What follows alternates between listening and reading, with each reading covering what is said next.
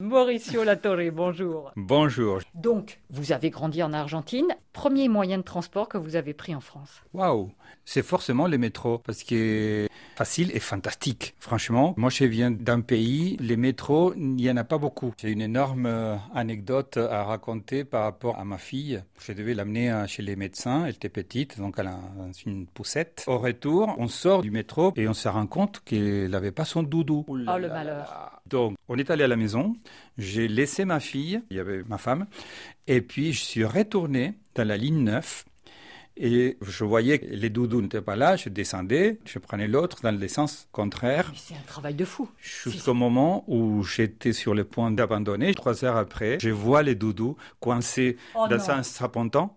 Mais c'est un miracle. Et je suis retourné avec les doudous et j'étais les papas les plus fiers de la planète. Ici à Paris, c'était une énorme découverte. Même aujourd'hui, je trouve que les métros parisiens, même si parfois il fait chaud, trop de monde, Et quand vous allez revoir votre famille en Argentine, vous prenez quel moyen de transport? C'est très bon marché le taxi à Buenos Aires. Sinon, je prends le bus.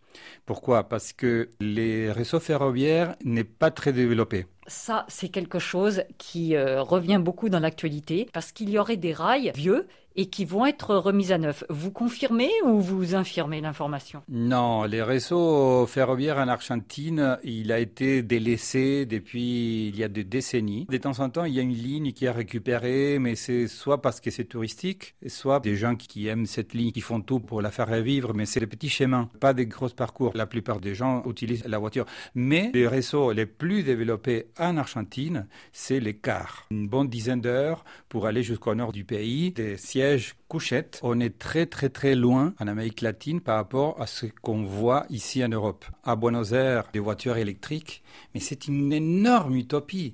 Ce n'est même pas la peine d'y penser. C'est trop cher. C'est trop cher ou c'est parce que c'est trop grand? Ça peut jouer aussi, parce que ça veut dire que les voitures électriques, il faut un réseau de, des recherches partout dans un pays qui fait cinq fois la France.